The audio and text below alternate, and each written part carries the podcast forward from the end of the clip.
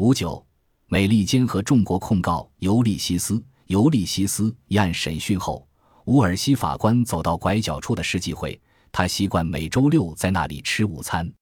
他离开律师大楼后，可能感到有点孤单。他最为了解的案件类型——专利权、著作权和海事法，都有非常清晰的先例可循。然而，反淫秽法即便已经实行数十年之久，法官在处理案件时也不得不自行推测，先有例外。他怎么能知道一本书是否会在普通人身上激起性冲动？他是否需要做一项民意调查？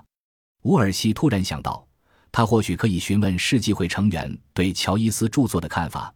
因此，他找到了世纪会文学委员会的两个成员：小查尔斯·易美林以及亨利·塞德尔·坎比。前者是出版商，后者以前是耶鲁大学的英语教授，还是《星期六文学评论》的创刊编辑。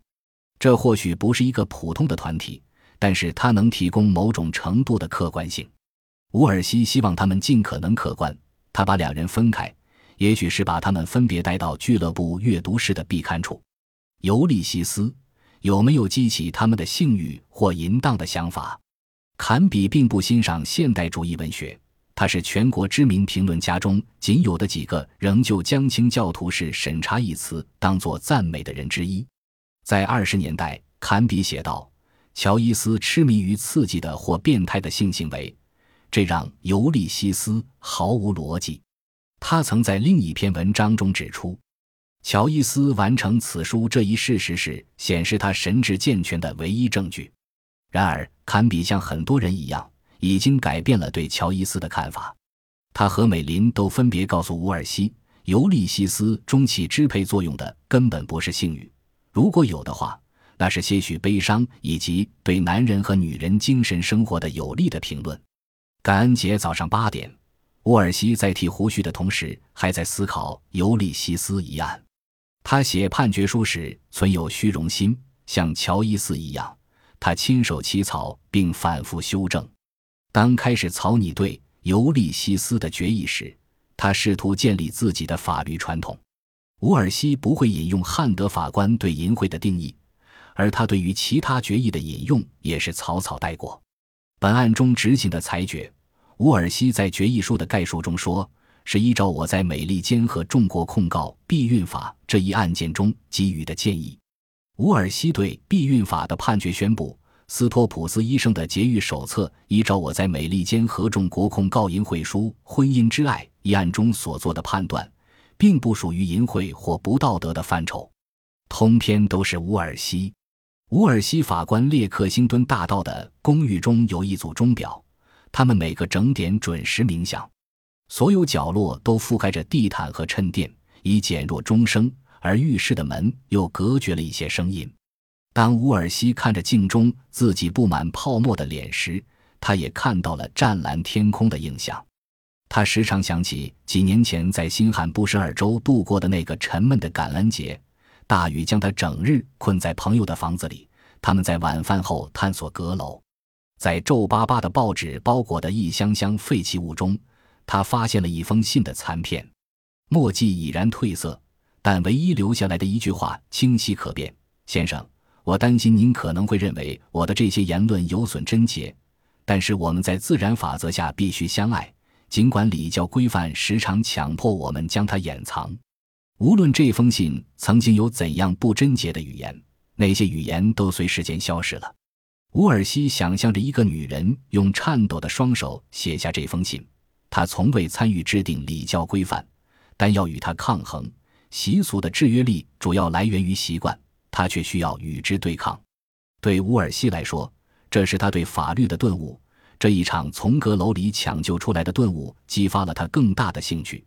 法律是与无声的自然法则相对抗的一系列规则，这些规则太过强硬的话，便会被打破。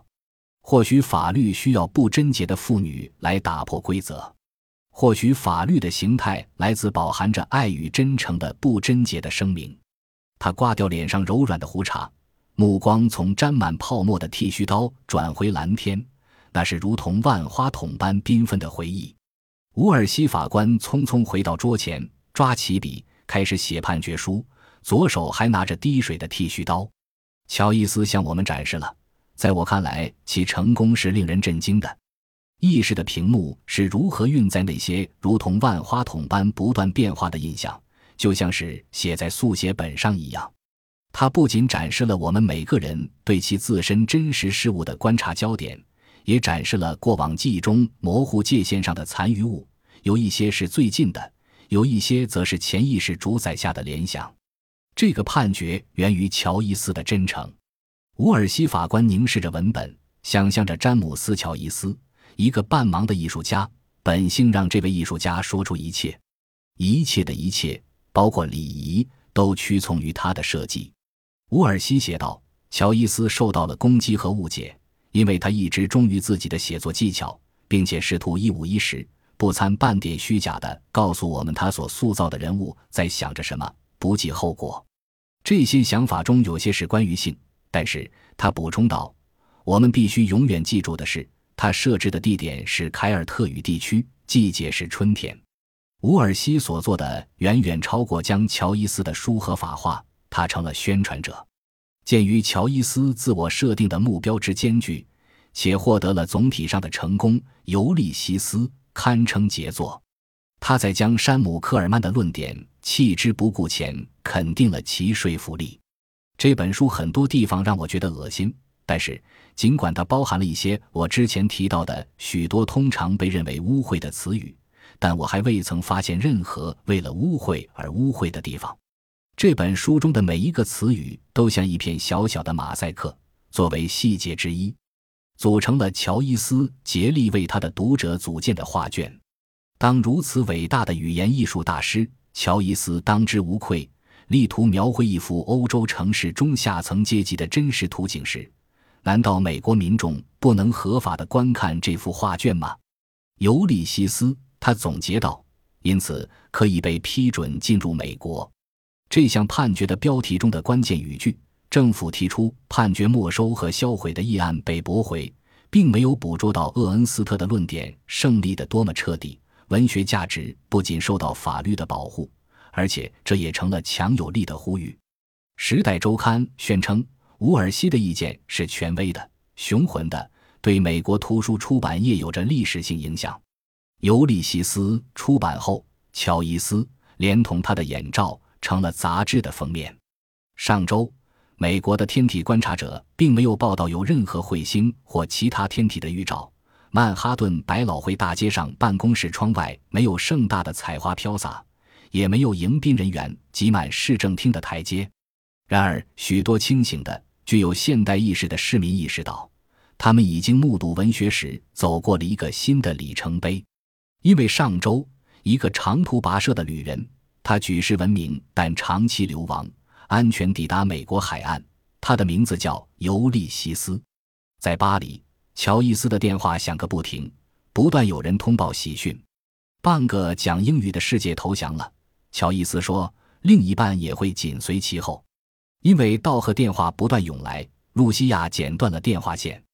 一九三三年十二月七日上午十点十五分，就在这项决议立案几分钟后，唐纳德·克洛普福打电话给厄恩斯特·莱克尔说：“去做吧。”当伍尔西法官仍在彼得舍姆读《尤利西斯》时，兰登书屋就委托莱克尔设计了兰登书屋版《尤利西斯》，所以一旦它被合法化，就可以立即印刷。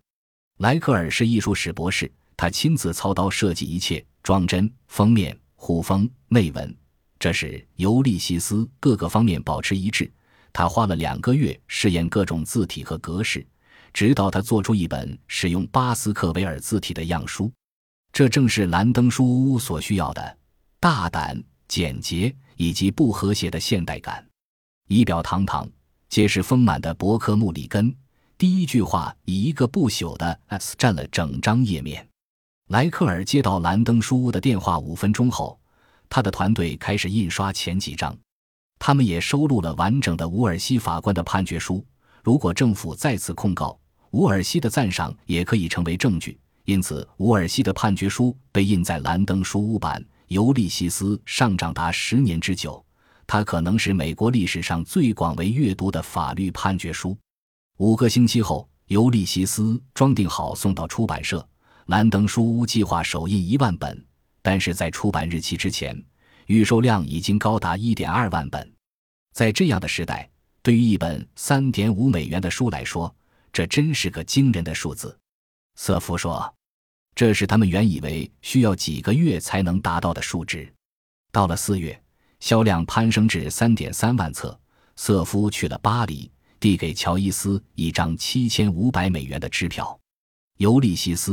三个月内的销量比过去十二年还多。一九五零年，它是当代图书馆第五大畅销书。只有一个问题：兰登书屋交给莱克尔印刷的版本，不是莎士比亚书店的最新版本，而是塞缪尔·罗斯的版本。美国第一版合法的《尤利西斯》是文学盗版商的错误版本。